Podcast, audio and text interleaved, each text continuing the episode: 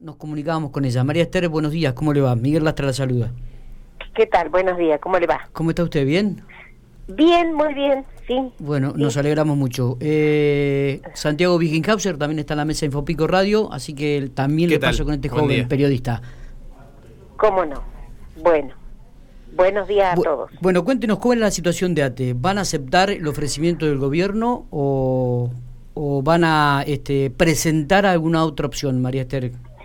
Bueno, en realidad eh, nosotros lo que mm, un poco eh, mm, reiterar esto que, los compañeros de Santa Rosa plantean, ¿no? De que de que eh, los, trabajadores de estatales del interior es como que es cierto que estamos muy en la expectativa de lo que sucede siempre en las mesas de, de negociaciones salariales. Nosotros no estamos pero nosotros desde Pico, ¿no? Digo, pero sí desde el ATE provincial.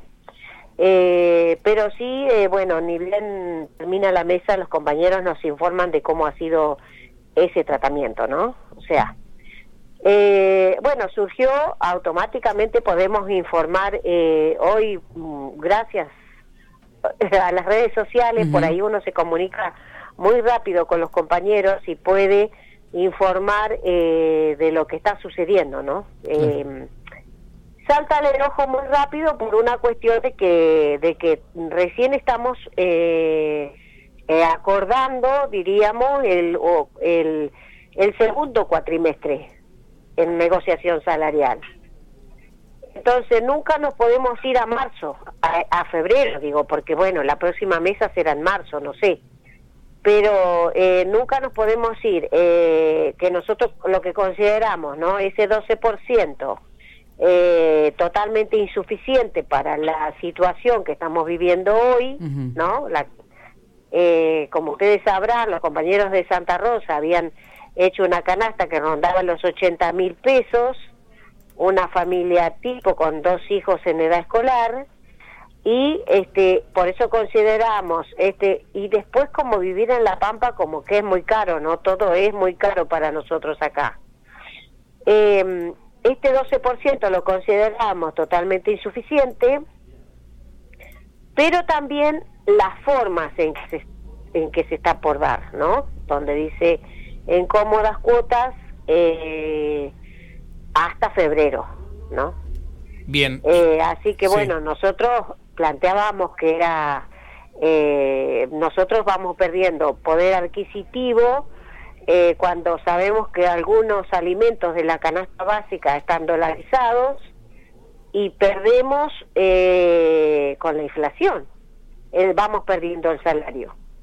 Y los trabajadores no es que, a ver, estamos ahorrando el dinero, los trabajadores, ¿dónde dejamos el dinero nosotros? En pico, o sea, si somos de pico, en pico, porque compramos todo acá, no es que eh, nos estamos yendo a Buenos Aires a buscar unos materiales para levantar una pared, o no estamos yendo a Buenos Aires a buscar una puerta para, para colocar una puerta o cambiar una puerta, qué sé yo, ¿no? O sea, y tampoco nos estamos yendo a ningún lado a buscar los alimentos lo estamos comprando acá, la ropa para nuestros hijos, la ropa para nosotros, este, la, la, el calzado, todo lo compramos acá. O sea, nuestro dinero queda acá. Exacto. Eh, nosotros no estamos haciendo, eh, ahorrando eh, dinero. Más peor en este momento donde la situación está como muy complicada. La pandemia ha agudizado todo esto que, que usted viene relatando.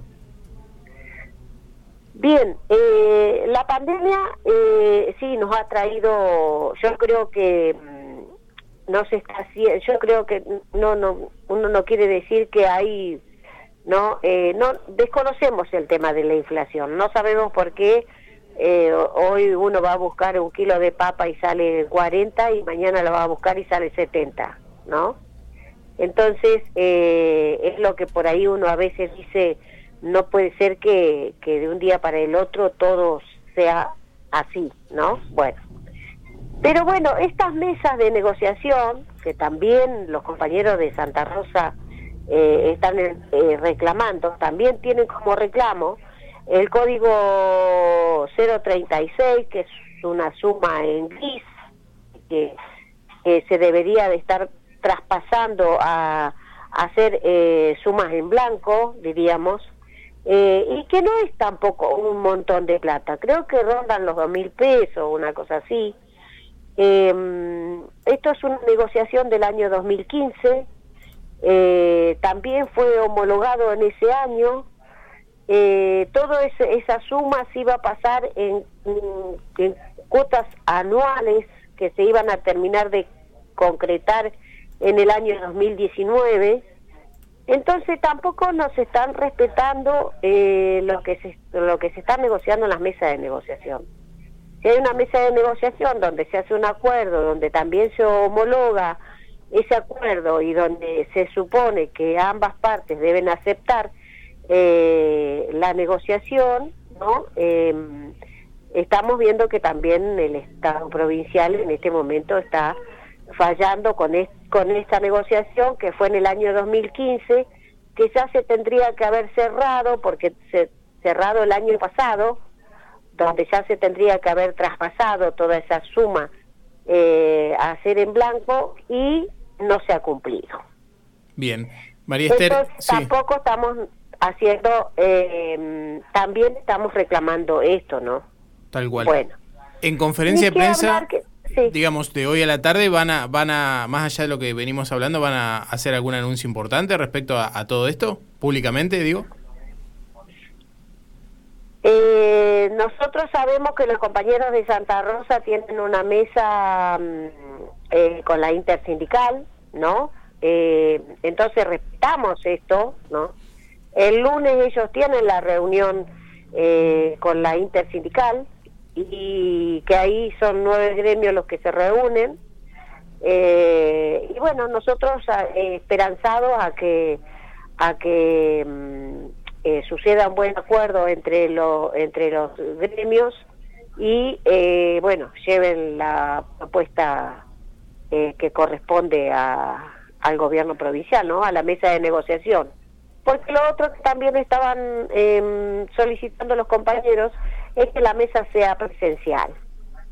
Eh, parece que este tema virtual no, no permite explayarse en, en, ciertos eh, requerimientos ¿no? de, de, de las eh, de los dirigentes gremiales. Perfecto. Muy bien, María Esther, gracias por estos minutos. Ha sido usted muy atenta, como siempre. Sí, yo no sé si si por ahí yo te quería comentar porque hay hay cosas que esa mesa esa mesa eh, tiene que, que mm, no, no, es solo salarial, sino que es a veces eh, también em, eh, se pueden discutir temas que influyen a, sectores de trabajadores, ¿no? Sí. como por ejemplo está solicitado en esa mesa el pase de los compañeros y compañeras que en su momento fueron monotributistas y fueron auxiliares de la educación y después pasaron a planta, pero pasaron con, un, con la ley 2871, que es una ley, diríamos, aparte de la ley C43, la ley madre que tenemos nosotros, ¿no? Como, como provinciales. Y también hace, desde el año 2017 que estos compañeros pasan a esta ley, es que también eh, se estaba solicitando que los compañeros puedan pasar a la ley eh, C43 como corresponde. Y en ese momento, también cuando estos compañeros pasan a la ley C43, algunos otros compañeros quedaron eh, afuera de la mm, afuera de la ley eh, de la ley 2871 y es el día de hoy que aún todavía funcionan como monotributistas eh, auxiliares de la educación. Entonces esta mesa también estaba dispuesta para discutir eh, esta cuestión que eh, tampoco eh, se viene discutiendo, ¿no? Está bien, está bien. Eh, y, que no, y, que no es un detalle puntos menor. puntos importantes, digo, sí, sí, sí. Que, que no solamente lo salarial se discute, sino que hace un tiempo que estamos teniendo como mesas como muy flacas, diríamos, ¿no? Y que no se está discutiendo en profundidad eh, varios otros temas que tenemos en discusión. María Esther, gracias por estos minutos, muy atenta. Bueno, muchas gracias a usted.